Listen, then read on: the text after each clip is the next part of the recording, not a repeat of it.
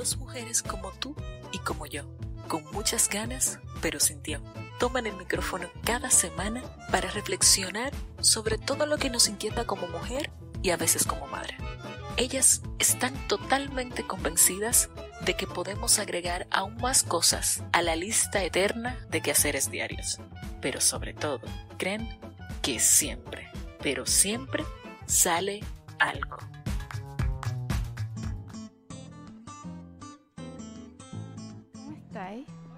Parte tú. Sí, estamos ¿Me hablando. escucho? al- Ahí, sí. Ahí sí. Ya, que estaba media, media en... Estábamos sin retorno. Sí.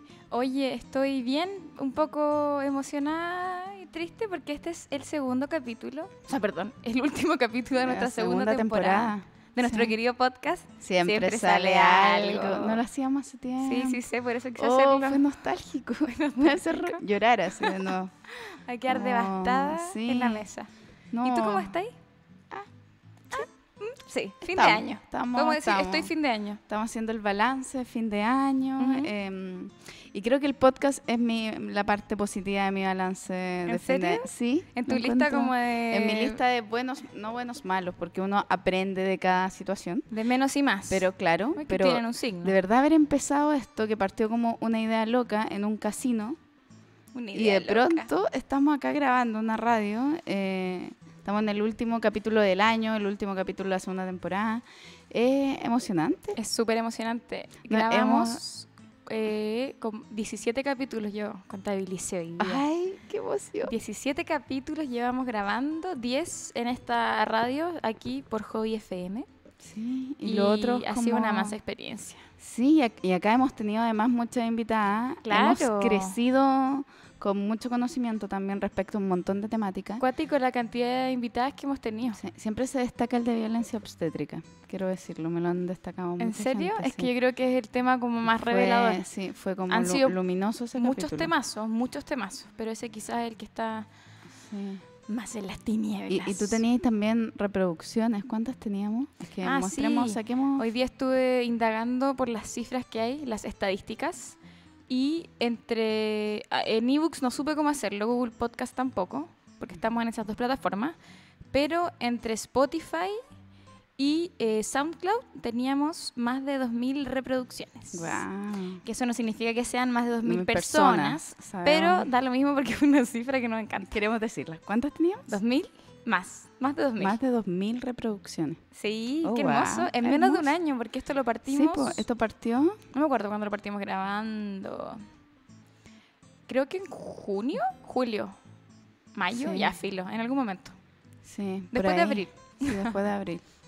Eh, no, fue lindo. Ha sido lindo. Ha sido lindo. Evelyn no hablé en pasado, la Evelyn es fatalista, Sí, quiere, quiere que matar el Evelyn podcast. anda, anda de anda Sí. emo, así. Mira, para, para contribuir a tu depre, venía caminando hacia acá y estaban cantando en, eh, en bandera, un artista estaba cantando mi canción de Sam Smith, Too Good at Goodbyes, que viene como anillo al dedo a este podcast.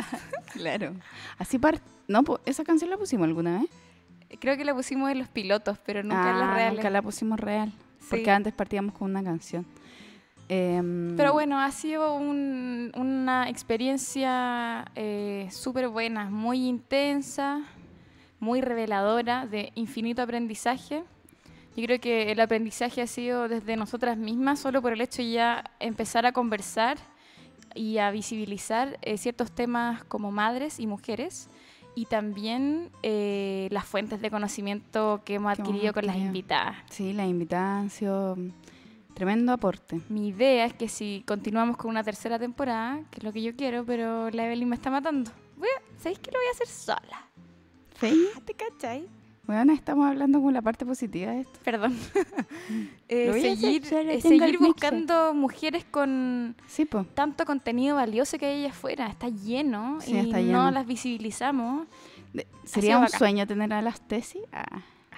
Ah, ya me fui en Sí, pero yo pienso, o sea, la raja lo que hicieron las tesis. Las tesis. Las tesis. Eh, pero así Hay como ellas, hay cuántas otras miles de mujeres en el anonimato que están, o en el pseudo anonimato, como nosotras que somos pseudo anónimas, ¿cachai? Mm. Que están aportando su granito de arena en la lucha por la igualdad de género. por la visibilización de la violencia contra la mujer, ¿cierto? Sí, y Por los o sea, en del realidad, claro, patriarcal, como entonces, todos los temas, como visibilizando en todos los temas, porque el género es transversal, a mujeres en economía, cuando trajimos acá a la Javi, Claro. eh, mujeres en temas de violencia, mujeres en te- em- empoderadas también políticamente, cuando trajimos a la Virginia. sí, ha sido bacán. Entonces, no, ha sido un muy buen descubrimiento. Y en este capítulo también te hemos invitada.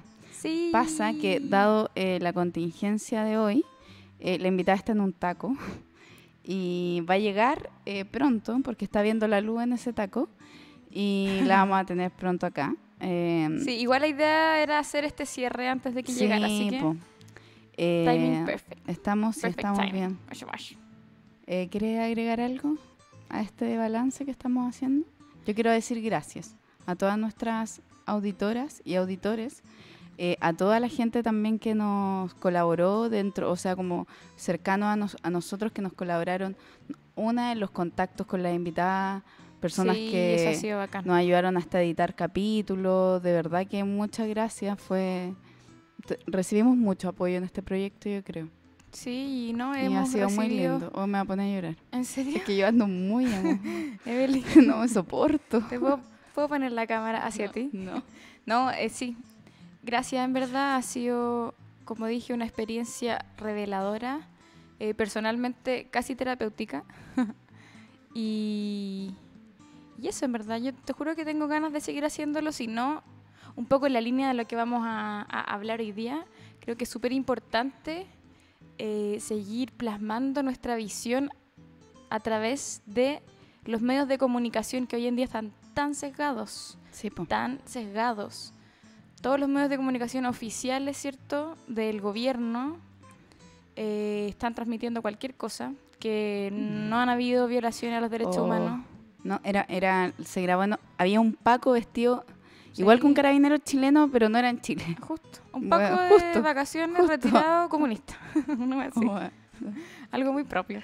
Pero Eh. eso, entonces creo que hay una importancia, eh, o sea, eso es, es fundamental que a través de los medios de comunicación disponibles, democráticos, como son las redes sociales, como hoy en día resulta ser esta plataforma de Spotify para los podcasts, porque creo que para la música no es tan no, democrática. ahí no. que ahí no, se pues paga, que para que sepan. y No sé tener si dimos cuenta Este dato alguna vez. artista. No. Spotify no cobra por reproducir los podcasts. Nosotros no pagamos ni un peso por Sí, Spotify. Pero eh, te pide que lo subáis en SoundCloud. po.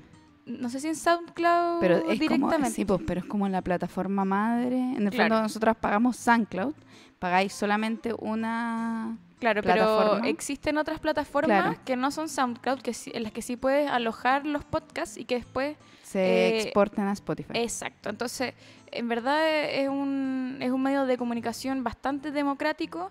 Las radios, por ejemplo, aquí, Hobby FM, eh, nosotros hemos sido testigos de que los chiquillos traen un montón de programas radiales distintos, de gente que como nosotras eh, quiso un poco salir del anonimato y, y exponer lo que tenía que pensar. sí, Entonces, todas esas iniciativas de democratización y de visibilizar lo que realmente pensamos, sobre todo en estos momentos en el que, volvemos a repetir, se están eh, sesgando, ¿cierto? Un montón de noticias y un montón de visiones por parte del gobierno y de lo que ha sido la contingencia nacional es súper importante.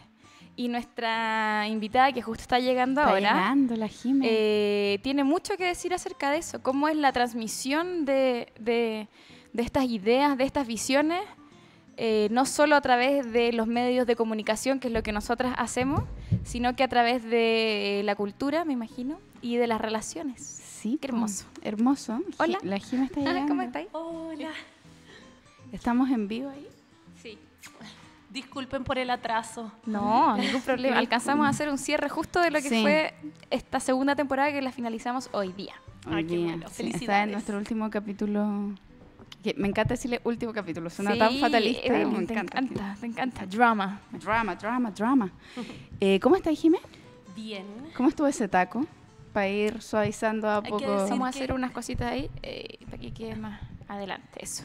Era, no, eran, eh, no eran manifestantes, eran carabineros de Chile bloqueando. Oh, bloquean. Ah, sí, pues están cuáticas. Están con cuática hoy día. Sí, hoy día Igual que el están pasado, totalmente parece. desplegados. Mm, Sí, yo creo que, que cual. están como más desplegados que el viernes pasado. No sé. más, yo diría. Es que yo sentí que el perímetro, o, o quizás fue mucho antes. Es que está todo No el sé. ejército K-pop allá, entonces hay Sí, que hacerle frente como onda. sea. Como sea. ¿Cachai? Cuidado con esos Con esos bailes. bailarines, con Esos esos pasos. bail- bailes revolucionarios. Bueno, eh, Jime, preséntate, por favor. O sea, la, la presentamos y la Jiménez fue... Sí, pues para que... Perdón, no me Sí. leí la pauta.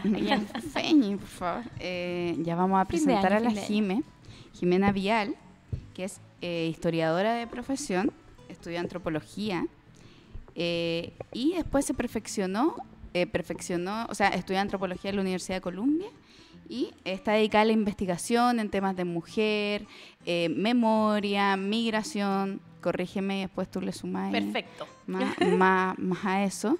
Y eh, recién sacó un libro, que es como tener un, su- tu primer hijo. Es mi primer hijo. Tu primer hijo, que se llama Cuando conocían a Nemesio. A Nemesio. Sí. Y eh, cuéntanos un poquito de ti y después pasamos como a la ronda de la Ya. entrevista. Bueno, eh, no, la presentación estuvo muy buena. Yo hago clases en la universidad acerca de memoria, migración, museología también. Y el libro es acerca de la vida de Nemesio Antunes, ¿ya? que es un artista súper importante. Eh, el 2018 se cumplieron su, 100 su aniversario número 100 y el libro es una especie de biografía, pero hecha a través de las memorias de las personas que lo conocieron. Entonces es como un ejercicio memorial. Eh, y hace como un año empecé un Instagram de historia y he intentado llevar como el aula a la masividad, si se puede decir así.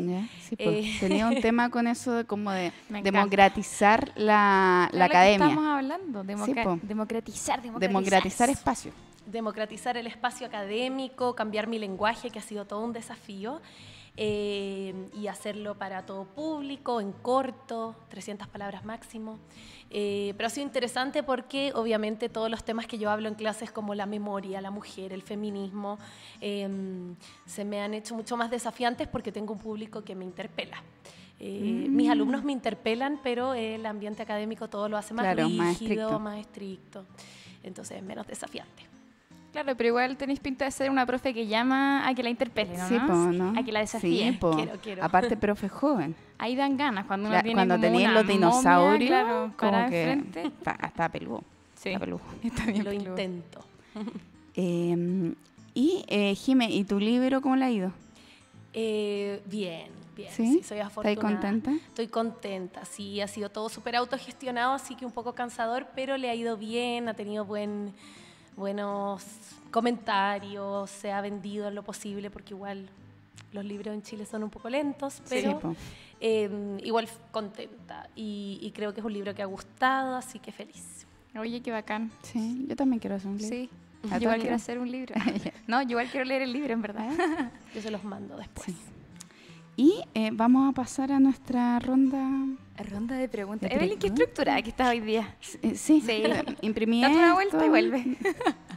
Fernanda, Perdón, que no te puedo sacar el dedo garabatero con las sí. uñas que tengo. sí, que se hizo las manos, la, la Linda nunca se... Por primera vez en mi vida me hice las se hizo uñas las para Navidad. acrílicas. Acrílicas, para Navidad y Año Nuevo. No sé Sí, qué me no, pasó. está... Pero eso es como mucho poder. Uno va Sí, evolucionando. onda, sí, está ahí como Sí. mm, Se puede apuntar. la Rosalía. Es verdad. Oye, bueno, la primera pregunta, porque yo estaba un poco perdida con la pauta. Ah, es eh, en relación a lo que tú has visto y a lo que has trabajado, ¿cierto? Ah, espérate, no, antes, antes. Dijiste un concepto cuando estabas presentando que no entendí. Dime. ¿Cuál? ¿Puede ser como museólogo, algo así? Museología. Museología. Ah, museología, ya. Ya, ya, ya. Hago como un curso de cómo los museos impactan en nuestra construcción de memoria colectiva. Tipo, ¿por qué los museos nunca hablan de mujeres? Ah, Entonces, otro canal más entre de los tantos que tenemos en la sociedad que no hablan de nosotras. Qué interesante. Entonces, esta ausencia de nosotras en la memoria colectiva, Exacto. ¿cómo lo has ligado, o sea, cómo se liga en el fondo con el feminismo directamente? Eh, bueno, la- em, así como em- concreto en práctico la lucha por visibilizar las voces femeninas, que eso lo intento hacer por mi Instagram, pero también mucho en mi sala de clases, en el aula, eh, desde los textos que presento a eh, mostrar que las voces femeninas son múltiples. No solo no hay voces femeninas, sino que también me parece que hay como una rigidez dentro de las voces femeninas válidas, que en general son como o muy masculinizadas Sí. eh, o dentro de este estereotipo de lo que debe ser una mujer en la academia o lo que debe ser una mujer en la política. Eh, y la realidad es que Y más burguesas también, Sí, porque es po. como bien elitista, me imagino, Es que, claro, el po. mundo político académico, o Sí, lo pero- solía ser. incluso para lo masculino también es burgués, pero Ujú. yo creo que a la mujer se le añade como el estereotipo de lo burgués más todo una carga de sesgos. No sé. Me, acuerdo una vez que leía como respecto a la mujer en la poesía, voy a aterrizarlo como literatura, como este concepto de musa, que ya hay una objetivización, una utilización de la figura femenina, pero también era, era como, y, y estaba la mujer que escribía, pero además eh, la mujer escritora también era, eh, no sé, como... eh, habían frases tales como una histérica, una persona que no se Mm. hace cargo de las cosas propias de lo doméstico. Me acuerdo que fue ahí muy criticada la Bombal en su época, Mm. como de esta mala madre, como Sí, eh, y, y te- y tenía como ese rol que, que- que yo encuentro que igual ha evolucionado en la literatura, pero igual seguimos con ese... Sí, es que es súper difícil. po. Eh, y, y conjugar que la mujer es, es- puede ser madre y, qué sé yo, política a la vez, eh, o una vez que es madre y política a la vez, lo que implica eso. Yo creo que lo vimos con la figura de Michelle Bachelet. Eh, Mm, cuestionamiento de ella como madre, cuestionamiento de ella en su físico, o se la hacía parecer como que no era madre y era una especie, se la masculinizaba un montón. Sí. O se, como a María Luisa Bombal, se le criticaba sus pocas, y esto muy entre comillas, habilidades maternales, porque en realidad no los sabemos, ¿verdad? No, no la Claro. conocemos. Pero en eso los hombres tienen mucha más libertad de movimiento. Totalmente. Hacen la weá que quieren. Oye, ¿cómo ha sido la lucha, la reivindicación, cierto, de esta, de esta figura oculta de la mujer a lo largo de la historia? ¿Cómo la has visto tú o cómo lo has, lo has estudiado? Bueno, para mí la mujer es como el repositorio memorial de la sociedad. O sea, las mujeres llevamos por siglos, así desde lo más ancestral, eh, siendo las que guardamos la memoria familiar, ya sea haciendo álbumes de familia, eh, las recetas familiares o las anécdotas, las historias. Y las mujeres son las que cumplen ese rol. eh, y creo que por o lo que yo intento hacer, eh, o en estas últimas décadas se ha intentado hacer, es llevar este rol a lo público. Sea, hemos tenido este rol, pero siempre en la intimidad, en lo privado. El hombre es lo que, el que saca la información a lo público. Claro. eh, y ahora podemos reivindicar ese rol y hacernos y apropiarnos de lo que siempre hemos hecho. Qué interesante ese rol que mencionas porque creo que el, el canal, ¿cierto? Eh, por el cual se han transmitido, como tú dices, esta, esta memoria colectiva debe estar muy relacionado eh, con mujeres de todo tipo, obviamente, pero también con las madres, supongo, en el- como el- las que han sido designadas como cuidadoras principales de, la, Claro. de los niños y de las niñas dentro de la familia. Entonces creo y no que... solo y cu- cuidadoras como dentro de personas con dependencia, o sea, como que la mujer Mm. es quien cuida. Pero así como transgeneracionalmente, ¿cierto? Es que la mujer es madre, obviamente, en el momento físico que gesta, pero en la sociedad, las mujeres incluso que no gestan también tienen un rol maternal, porque esta cosa como de la mujer como cuidadora o como asistente de, Sí. eh, no en el sentido de asistente de personal, sino que como asistencialista en la sociedad, es súper preponderante. Eh, y lo hacemos muy bien. Ese es el... el- no sé si es el problema o el... pero es, Es que, no, es que nos han criado claro, desde, desde siempre Pero para sí, hacerlo. eh, a un hombre no le enseñan básicamente nada. onda, siquiera está es- destinado a ajá. fracasar en eso. No es una enseñanza actual, ni siquiera, como tú dices, esa, esa misma enseñanza es la que se ha transmitido, ¿cierto? Bueno, ahí tengo otra, son, son puras preguntas que me van, que me van surgiendo. Eh, que me, me genera ruido como la transmisión de esta memoria colectiva. eh, claro que al final transmite también todos estos ejes como patriarcales. Entonces, Sí, pues. ¿Cómo podemos limpiarla, entre comillas, como para... o, o es imposible separarla y hay que verlo como un todo? No sé si se entiende mi pregunta. Sí, perfecto. Eh, yo creo que de- a partir de como la modernidad, no sé si establecerlo así como revolución francesa o la revolución industrial, no, no sé muy bien, pero eh, en la modernidad eh, lo que pasa es que empiezan a competir con las memorias eh, propias de la comunidad, más íntimas, la memoria oficial que se hace a través de canales como archivos del Estado, museos, bueno, canales de televisión, prensa, todo lo que es oficialista, ¿verdad? Eh, el, mismo hecho de que yo haya venido aquí en camino, bien, con la hora, y el oficialismo me haya interrumpido mi paso por la ciudad, hace que... Estábamos hablando de eso antes. ¿Viste? de la visión sesgada de los medios de comunicación. Exacto, hace que nuestras Oficiales. memorias, exacto, estén todo el tiempo construyéndose. Y hoy en la modernidad se construyen eh, en gran medida en base a eh, los estímulos oficiales que tenemos. Por eso los esfuerzos de memoria no oficial son tan importantes. Y yo creo que las mujeres son las contenedoras de esa memoria no oficial. Eh, ¿Por qué? Porque la memoria, la memoria oficial se ha construido en el patriarcado, obviamente. exacto. Eh, a pesar de que efectivamente la memoria íntima de las mujeres también hoy en la Está modernidad construida. está construida en base a la oficina. Y todas tenemos rasgos del patriarcado en, en nosotros y lo tratamos de extirpar, pero es tremendamente difícil. Sí, Totalmente. es súper difícil. es como la y- misma... Y, te- y vais Ujú. detectando tú misma tus micromachismos diarios. Como, oh, ya. Ya, claro. pero- Voy a intentar no Sí, pero, traspasárselo claro, a mi como- hija, sí, pero... pero igual es, Ujú. es, es muy fuerte. O sea, es un cambio generacional importante. difícil. El que viene con oficializar también esa memoria de la mujer, pero desde la mujer. Y desde 100% como esta, eh, eh, el feminismo, ¿cachai? Ujú. Que- y sacando un poco y limpiando el sistema patriarcal. que Hago está- una, una analogía como con lo que es los, los salarios remunerados. O sea, en el fondo, los el trabajo remunerado con el trabajo no remunerado. Es Sí, lo mismo, como todo lo público es el trabajo remunerado, ¿cierto? Claro. Eh, que lo lleva a cabo la figura del hombre y la mujer desde muy lo privado, ¿cierto? Ujú. Hace, hace sus labores, Pero que sí, nadie toma en cuenta. Que, de hecho, eh, como parte de los estudios de género, como mirando el mundo privado y el público, y esta mujer que está en el mundo privado haciendo la... Y como es- ese dicho de mierda que me carga, como detrás de un gran hombre Ay, no. hay una gran mujer. Oh. Pero- E- Ese es revelador en torno a el espacio público y privado. Sí. Exacto, pero por ejemplo ahora en las festividades navideñas y Año Nuevo no puede eh, haber más movimiento físico patriarcal. O sea, ¿qué ven nuestras sobrinas o en su caso sus hijos o hijas? Eh, un montón de mujeres corriendo como unas gallinitas Sí. a hacer eh, todo lo que hace que estas festividades sean hermosas. E incluso eh, si queremos que los hombres participen se hace tremendamente difícil porque uno tiene como un impulsión social de revolotear en torno a la comida, la cocina, Sí. eh, y no tiene nada de malo, lo que pasa es que es como una pulsión que no afecta a todos los seres humanos por igual. Oye, Jimé, y mm, en esta como construcción de la memoria colectiva, ya yéndonos un poco más como al- a las definiciones que yo no manejo, Mm. eh, me imagino entonces que está un poco lo que tú decías como de lo que uno observa y, y va como abstrayendo, ¿cierto? Y Exacto. también lo que sería como más eh, traspaso oral de la, de la memoria, ¿cómo se define más o menos? Hay como un concepto que a mí me gusta mucho y creo que es bien atingente con el tema, por ejemplo, de la paridad en la Constitución y por qué yo creo que debería existir eh, la paridad no en las listas, sino que en, en los escaños del Congreso. Eh, porque- acuerdo, de acuerdo. Mm, qué bueno.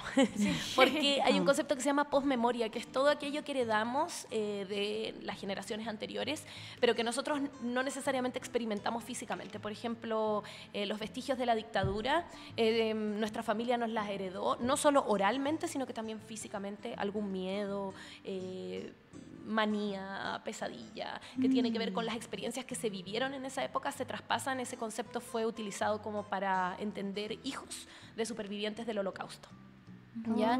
Y yo creo que, pero es transversal a, a todas las experiencias. ¿Y por qué eh, no es posible pensar que las mujeres podemos competir eh, en paridad eh, con los hombres para ser electas? Porque en la posmemoria y en la memoria colectiva está tan permeada por el patriarcado que incluso aquellas que de alguna manera nos intentamos deconstruir eh, de, estas, de estos pilares fundacionales de nuestra sociedad, eh, no logramos votar por mujeres, aunque queramos.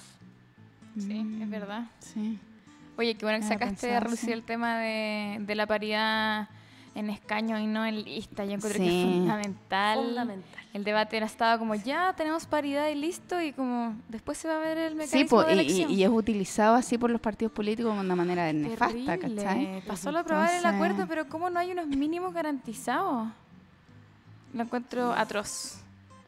Y, y sí, se hace súper necesario con lo que tú dijiste, post, post memoria. Post memoria. Ya, es, un, es un concepto muy interesante. Siento que aplica Sí, a porque todo. uno puede pensar cuántas veces uno ha votado por una mujer. Eh, y es verdad que hay menos candidatas, pero hay. Sí. Eh, igual yo he hecho una revisión muy decidora de mis votos pasados y yo he tenido la opción de votar por mujeres y varias veces no lo he hecho. Mm, Eh, y eso es algo importante también de visibilizar, que las mujeres votemos por mujeres. Siempre hay una opción. Siempre hay una opción. Siempre Sí. hay una opción. Ahora, después van a salir a criticar, oye, pero que solo vaya a, solo vaya a votar porque es mujer, van, van a salir Sí. esas críticas. Y la respuesta va a ser Sí. sí, porque hay que Por- por- visibilizarla. Sí, po. Eh, y, y a menos que sea Evelyn Matei. Sí. Bueno, pero hay opciones, siempre hay, Hay opciones, opciones, siempre hay sí, pero- opciones. Sí, El, el tema es de que es, es difícil verse acorralada entre un candidato político que de verdad no te guste, en este caso Evelyn Matei, eh, con solo hombres. Siempre Sí. hay como alguien que se puede acercar. Sí. Eh, es un esfuerzo que hay que Sí, hacer porque hay obviamente que hay, hay- hacer- hay menos candidatas, pero, pero es un esfuerzo que es importante hacer. Sí, pues porque además tampoco incentivas que postulen. No. O sea, la- las mismas mujeres desensi- desensi- ¿cómo es? Desincentivan desincentivan. la participación de mujeres en política. Y eso es grave, Sí, Gravísimo. gravísimo. sí, sí, sí. sí. Y eh, en relación a, a todo lo que estamos hablando, porque fuimos un poco a ver el tema constitucional, Ujú. nos tiramos ahí a un tema de paridad, en el estallido social. ¿Tú cómo has visto la presencia de las mujeres en este estallido social? Sobre todo en el marco de que tuvimos esa, pero eh, Magistral. magistral, sí, es una buena palabra, Magistral explosión. de las tesis con... Fue eh, fue espectacular. O sea, sal- Chile salió en todo el país con sus mujeres eh, bailando, bailan- bailando y, y teniendo una queja social Sí, totalmente manifestándose. fuerte y dura. Para mí fue, sorry, fue fundamental porque hasta ese entonces estaba difícil demostrar que este movimiento Tenía que ser feminista. exacto que la revolución será feminista o no, no será. será. Era como ya, pero sí es que el estallido las mujeres como que uno intentaba, pero como que la gente era no, si esto no es Pero sí, feminista. el estallido en un principio Mm. fue como la mayoría de las cosas, no, no, no, no es una crítica al estallido social, es cómo funciona nuestro sistema, pero predominantemente masculino. Eh, incluso las dinámicas en Plaza Italia, para las personas que, que estuvieron ahí, Ajá. eran, eran bien masculinas. Eh, ¿Cómo en qué un tipo de dinámica? Mm, como de liderazgo. Ah, eh, claro. En términos de la primera línea y lo que estaban haciendo como las chicas en ese momento, que era como de asistir, que, y, y quiero ser bien así Mm. como puntúa con esto, no tengo nada en contra de asistir. Eh, de hecho, yo tengo una personalidad muy cuidadora, pero, o maternal, no sé cómo se dice, pero igual eh, siento que en nuestra sociedad hay identidades múltiples, hay muchas mujeres que no son así.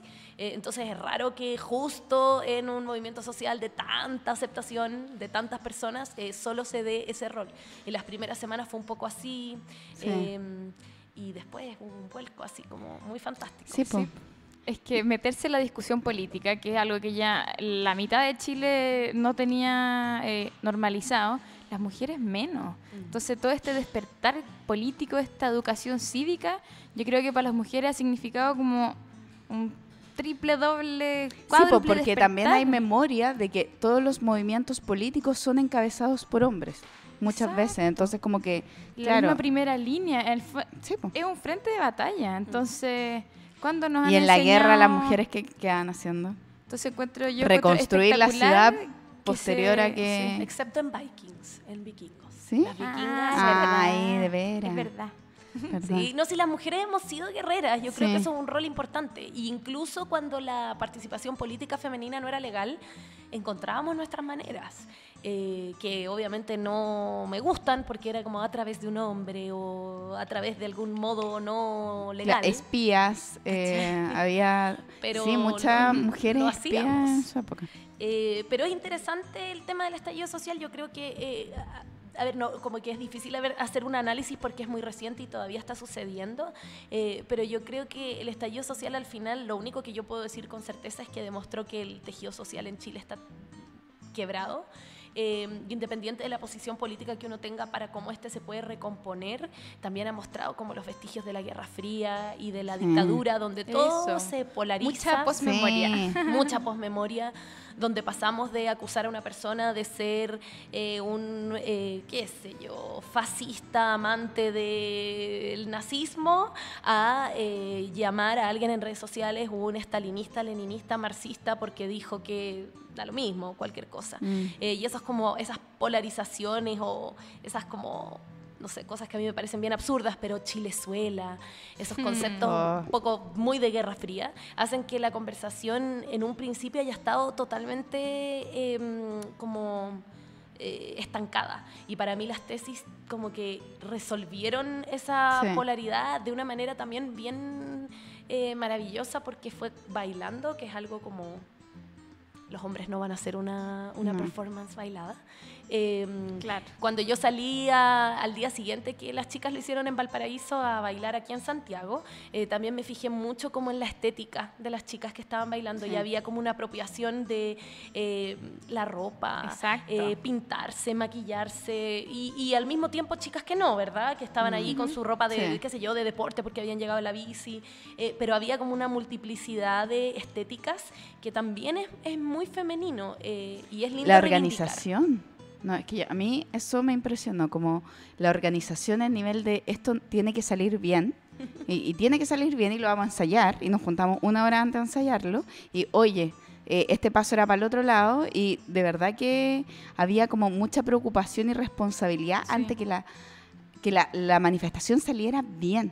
Mm. Y eso yo creo que es propio también de, o es muy asignado culturalmente a las mujeres. Sí. ¿Cachai? Y también la cercanía con la que se dio. Eso a mí me, Mm. me asombró mucho. Por ejemplo, no sé, mi mamá, mis tías, gente quizás mayor que no se había sentido tan cercana con Sí, el movimiento. Se sintieron interpeladas. Sí, fue como, oye, uno es un baile, como nada malo va a pasar, como tú decís, se ríe, es algo, Exacto. es algo que tan como de la mujer, ¿cierto?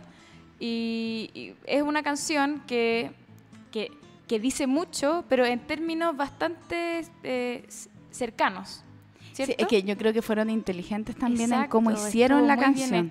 ¿Cachai? Porque el, el- la parte como eh, la culpa no era mía, sí. como que esa es muy tranqui, como que, pero detrás, como el violador eres tú, como la Claro. manejaron en tales tiempos que permitieron que no fuera todo el tiempo una, Una sesión como una violenta. violencia, Mm. sino que le ponían como matices, ¿cachai? Eso yo encontré como bien y, inteligente y- y muy en la rítmica. eh, como con, mucho contenido, porque el violador Sí, eres tú y, y es la violación en todo sentido, o sea, del Estado, de Claro. las instituciones, Sí. es, es habitar un mundo donde uno es constantemente abusada. Y ahí a mí me encanta, esto es, es más, más gringo que latinoamericano, ¿verdad? Pero yo creo que ya está llegando, cuando uno ha sido como muy apaleada, eh, como una minoría, ¿verdad? Eh, con ciertas cosas, uno se reapropia de ese abuso, podría decir. o- Mm, exacto. entonces, eh, por el sentido de que... De esa ay, la- justicia. Exacto. Las mujeres solo sirven para bailar, las mujeres solo sirven para la cocina. Eh, hay algo desafiante en esas como chicas que ahora yo Mm. veo en Instagram que de repente, claro, tienen como una estética súper transgresora. Hay una que yo sigo que está como llena de piercings y cero eh, características del clásico rol tradicional de lo femenino, pero cocina. Claro. Entonces como una re- reapropiación Sí. de y, y cuando un- Resignificar en el fondo ese rol y cuando uno lo hace desde uno eh, te empodera Eh, porque es como bueno sabéis qué Eh, me gusta maquillarme y qué Claro. Eh, O con lo que me diste, mira lo que hago. exacto Estaba pensando Sí. en los cacerolazos ahora. Sí, que- pues la cacerola sí, es pues, los cacerolazos- símbolo de... Eh, desconozco, pero me imagino, ay, bueno, no sé, que en la dictadura partieron como de las mujeres, ¿o no? Por lo que Sí, desaparecido. Eh, no, De las mujeres. No, o sea, fue porque no había, no había que echarle a la, a la olla. a la olla. es más bien Entonces, parte de la- claro de sectores más conservadores de la ¿En serio? la Sí. y ahí hay otra cosa interesante porque por mucho o sea aquí está viendo como un vuelco en la historia política de la mujer porque a nosotros no se nos... eh, lo- los grandes opositores del voto femenino en el siglo XX en Chile fue la izquierda. Eh, porque las mujeres eh, se entendían, eh, por lo menos las mujeres que en ese tiempo se pensaban como posibles votantes, como conservadoras de derecha. Eh, de hecho, Carlos Ibáñez del Campo sale electo con el voto femenino, Sí. ¿verdad? Eh, y hoy estamos viendo una oposición eh, al, al- ya en este caso no es el voto femenino, pero a la paridad eh, de, de la derecha. Claro. Eh, entonces también ahí es- súper abusivo el, el- el- el nuevamente estereotipar y no entender que eh, las mujeres tienen múlti- o sea, identidades múltiples. Hay tantas mujeres de derecha como tantas hay de izquierda. Eh, pero el discurso feminista se asocia a la, a la izquierda. izquierda. Eh, y con, con justa razón, porque nace desde ahí, pero, pero igual eh, es injusto. No, digamos, permitirnos participar en política porque a alguien se le ocurrió que éramos una amenaza. No deja de ser transversalmente Sí. injusto tanto para las mujeres de izquierda como de derecha. Oye, qué Ahí, interesante. sí, ahí nos podríamos detener. Como que hiciste súper. No necesito hacer la, pregun- la pregunta porque hizo súper bien ¿Cuál el. pregunta la que viene? Sí, pues el tema del proceso constituyente. ¿Cachai? Traje Paridad, escaños, o sea, eh, en la historia, ¿cómo se ha vivido? Yo sé que el único proceso constituyente 100% por mujeres fue en Ruanda, y, pero fue porque precisamente murieron todos los hombres en la guerra y Ujú. quedaron solo mujeres, ¿cachai? ¿En serio? Sí. Wow. Y, Sí, mm, En, en África hay muchos procesos no ¿Sí? solo constituyentes, sino que de reparación, después de como genocidios masivos que han sido liderados y eh, en general gestionados por mujeres, eh, que eso también es, es bien bonito porque en general las más dañadas eh, en procesos de, de guerra o de genocidio son las mujeres, Sí. porque bueno, el cuerpo femenino es violado en toda instancia.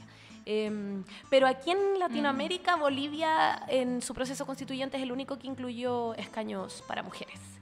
Eh, Venezuela incluyó escaños para pueblos eh, indígenas y alguien más hizo, digamos, acción afirmativa, ¿cómo se llama? Eh, pero que ahora no recuerdo. acción pero- afirmativa. Esa es, la, esa es la, la palabra por la que yo estoy luchando. Acción afirmativa. ¿Eso es lo de los escaños? Sí, la paridad. Es decir, todas aquellas acciones que tomamos para reparar o afirmar eh, algunas injusticias, en general a minorías. Entonces, por ejemplo, acción afirmativa sería eh, cuando Chile avance un tiempo más y tengamos mayor diversidad, o no tengamos, porque tener diversidad racial siempre hemos tenido. Aceptemos institucionalmente que somos un país racialmente diverso y que eh, somos racistas. Por ende, por ejemplo, las universidades deberían tener, pienso yo, algunas cuotas. Acción Eh, afirmativa. Acción afirmativa, eso se Me llama acción afirmativa. el, Sí. el Eh, concepto también. Claro. Antiguamente se decía discriminación positiva, Ah, Ah, ah, pero ahora le decimos acción, acción afirmativa. afirmativa. ah, mira. Sí, Sí, me- me acuerdo.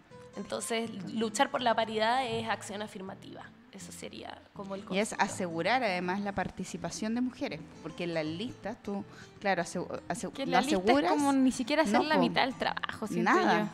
O sea, te quedas al debe porque finalmente no vas a tener visibilidad en torno a la decisión política cuando se tome, porque no van a estar mujeres. ¿cachai? Exacto, porque vamos a estar nuevamente súper representadas. Que hay como un concepto muy duro respecto a el, el tema de como un, un voto, una, una- un candidato y que ese fuera como el eje de la democracia. Pero yo creo que ya a fines del siglo XX y entrado el siglo XXI hay como un consenso internacional respecto a que la democracia va más allá del sistema electoral per se.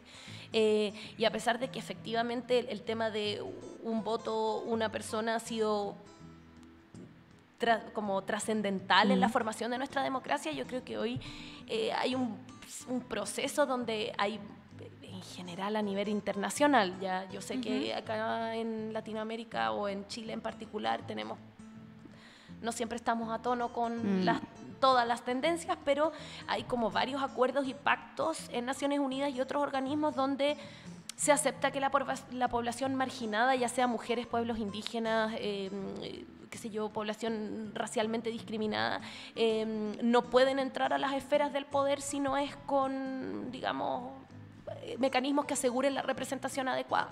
Eh, porque una persona, un voto... Se sabe nomás, claro. Sí, po. Acción afirmativa. Sí, Exacto. acción afirmativa. Sí, está bueno ese concepto. Y en esta línea constituyente, em, ya, tú tenías un trabajo con, mi- con migrantes y con pueblos pueblos originarios que habías Ujú. realizado.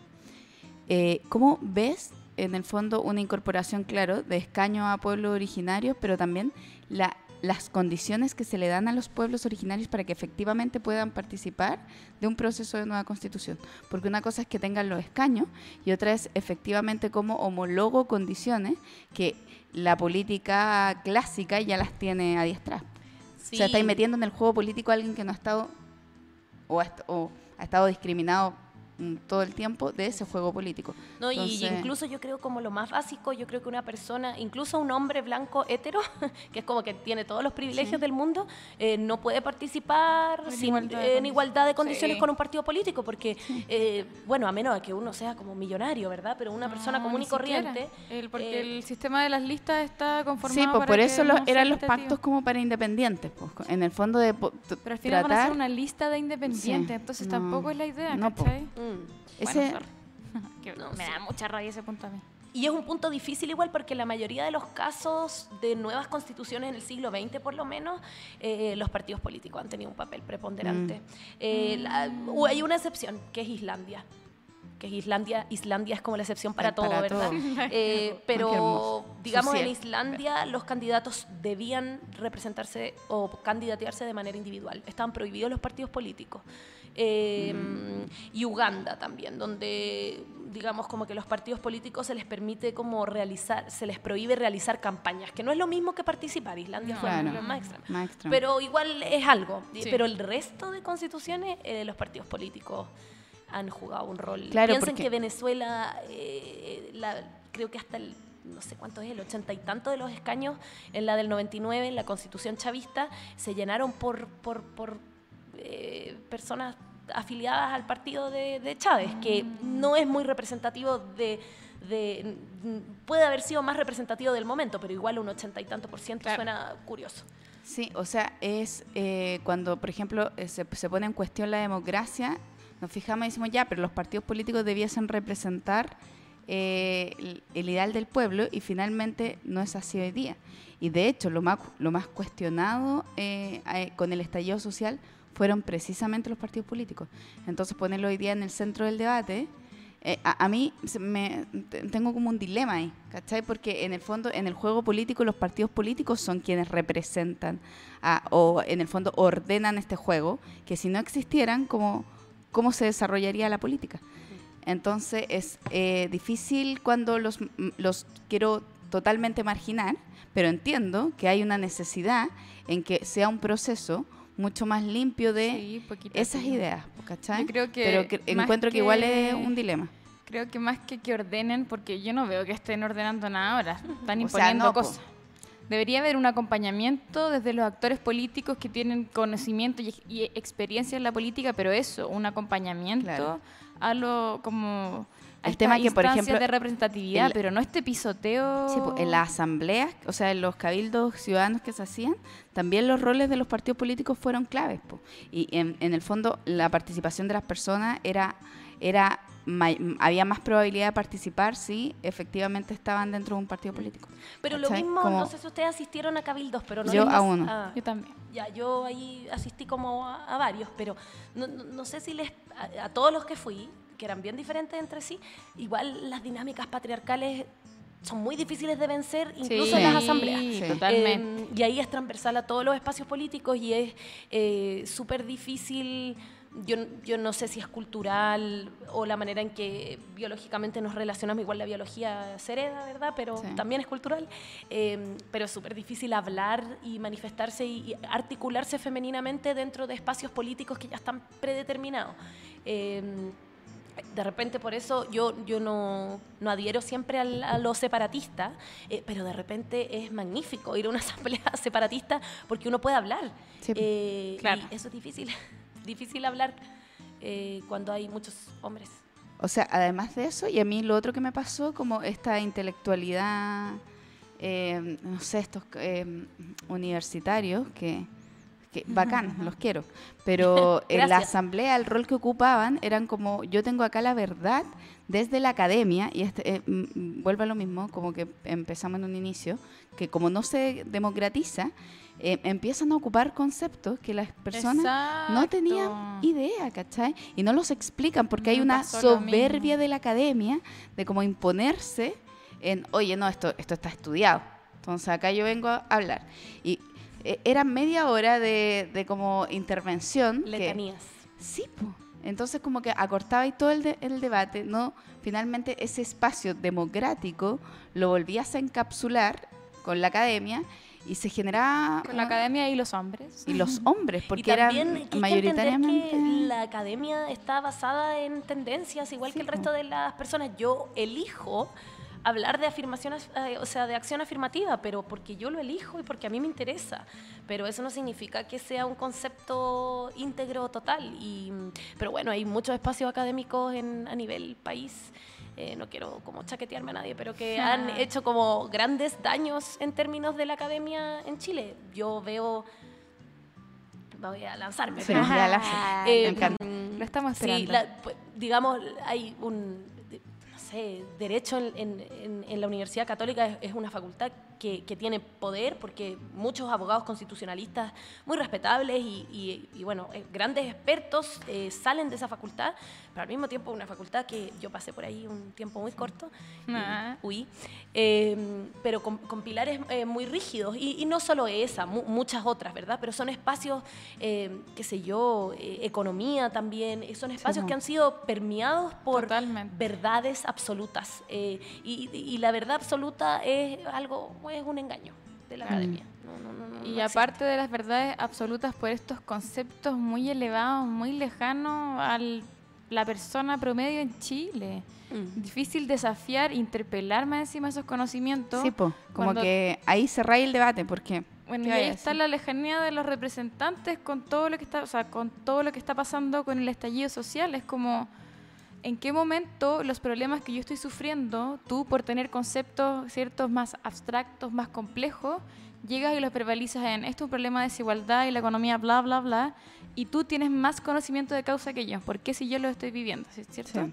Entonces a mí también me genera mucho rechazo. Yo soy economista y tuvimos a una invitada que es una compañera mía eh, que también vino, o sea, está en una, en una parada muy similar a la tuya como de democratizar la academia. Ella ha ido a hartos espacios físicos, a hartas plazas, ahora como a, a dar sí su discurso, pero desde eh, conceptos mucho más aterrizados para que la gente Claro. los pueda entender y por último de ahí empiece a averiguar y ver cómo, ¿Qué, cómo qué se es lo que te acomoda discute. para tu realidad también? Exacto. Eh, que eso es, es- es- es bien, bueno, no sé, ahí en el Instagram mm, mm, de repente hay personas que me escriben como tú eres una eh, ideologizada, esa es una gran palabra del estallido social, como si eso fuera un insulto porque estamos todos ideologizados.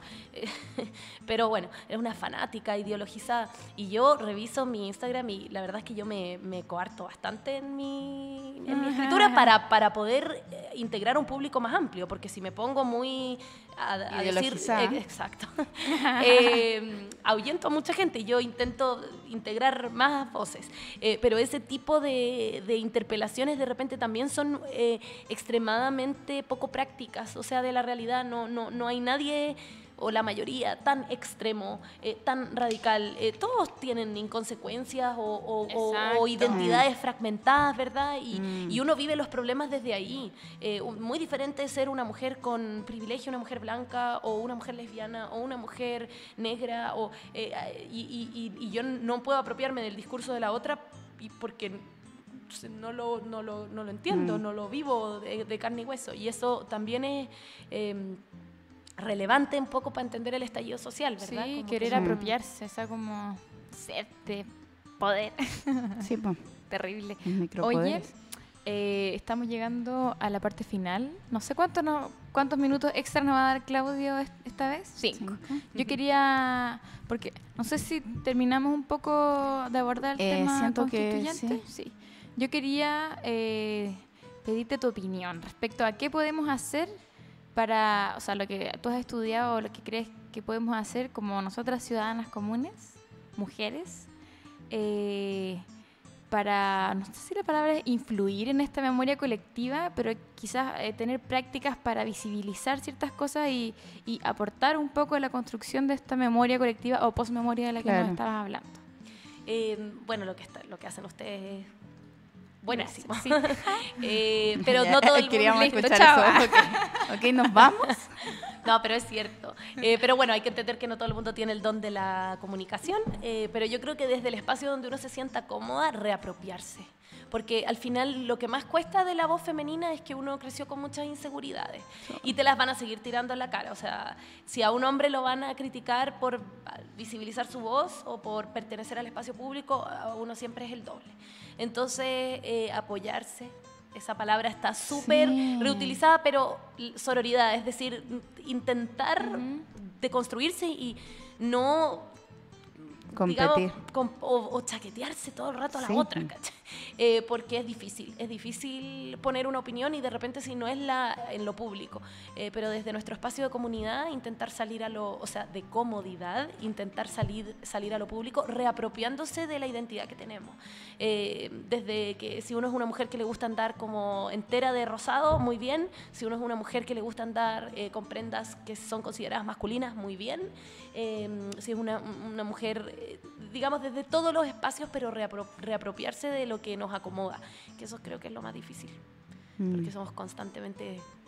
Que es difícil identificar qué es lo que nos acomoda Sí, realmente po, es y que qué es lo eh, que nos es han todo un enseñado proceso, que po. nos acomoda. y, es, Sí, y, sí. es además ser mujer es de por sí inseguro. Es inseguro caminar en la Sí. calle, es inseguro como Es tu terrible. pensamiento, es inseguro como tú manifiestas también lo, lo que estás sintiendo, como que hay, un, hay demasiada inseguridad puesta no solamente en cargas afectivas eh, de los padres, sino Mm. que también en la carga af- afectiva que trae el sistema como tal. Exacto. Y en eso también el sistema neoliberal ha aportado bastante a, o sea, es que monetizó todas las relaciones. Sí, pues, ¿cachai? Entonces, eh, eh, Partiendo por eso. Partiendo por eso. eh, es complejo. Es complejo. Y en nuestro rol como madres que tenemos, ¿cierto? Sí, un rol difícil. Este eh. rol que se nos ha asignado, que hemos hablado mucho, este, esta etiqueta de madres que tenemos que hacer esto y esto y esto, Oh. quizá un poco en la línea de lo que dijiste ya, sí, a mí me han asignado el cuidado principal de mi hija. Yo estoy, eh, yo soy responsable de la carga emocional de ella, porque por X motivo los papás promedio no aportan a esto y esto y esto. Entonces, Hasta en el último capítulo Sí, mencionamos papá papá, promedio. Entonces quizás aceptar eh, eso, eso sorry, es y apropiarse de que ya, sí, está bien, yo tengo este rol ahora, no lo, yo no quiero que lo tenga mi hija cuando sea madre Mm. después, pero para eso quizás, como tú decís, y resignificar eh, la importancia, ¿cierto?, en el discurso que voy a tener sobre Sí. ella y darlo vuelta. Sí, resignificar y también yo creo que no querer manejar eh, la frustración con el padre. Yo creo que las madres hacemos mucho eso, como para que el hijo o la hija no se frustre. Tú le inventas también un, un ideal muchas veces y como que le, le tapáis Y, las cosas. Claro, y asumir que no es el padre promedio. Yo creo que el- Sí. el hombre promedio, El no, hombre promedio. no se vin- no articula la carga emocional No. en general social. Sí. Eh, y eso se puede demorar como mil años en cambiar. Tendría Sí. que caer el capitalismo y Ah, no hay ningún sistema actual que tampoco nos beneficie a nosotras porque no existe. Mm. Eh, los sistemas como que existen, incluso el marxismo, eh, el estado de bienestar, todos asumen que nosotras No, somos... un, rol, un rol patriarcal. Exacto. Sí. Entonces Sí. es difícil imaginar ese mundo. Es difícil, pero nosotros lo imaginamos constantemente en este podcast. Sí. Oye, Eh, qué bacán. Terminamos este último capítulo de la última temporada. No, de la. Ay, dije última temporada. de la segunda temporada. No sé, perdón, perdón, perdón. Eh, muchas gracias, Jime, No, por gracias a venir. ustedes. Oye, sí, sequísima te pasaste. Sequísima. Muchas, Empezó muchas a gracias. sonar nuestra musiquita Me de encanta. Chao, me encanta. Sí, Y en nada. verdad, muchas, muchas gracias. Estuvo muy Sí. interesante. De verdad, ustedes. Gracias. Muchas ganas de Sí. leerme todas las cosas de tu. Instagram. Así que después vamos a Sí. subir tu Instagram también. Gra- Gracias. Gracias, Jime. Gracias, Feñi, por Gracias, ser mi Eve. compañera de podcast todo este tiempo. Ha sido un gusto, un honor. Y acá me despido. Ah, adiós. Adiós. Así Sí, muchas y- y, a nuestra audiencia, muchas gracias. Y a Claudio, que está a detrás. Claudio Joy FM que nos ayuda con el tema de el sonido y etcétera. Sí, muchas gracias. Chau, chau. Thank you.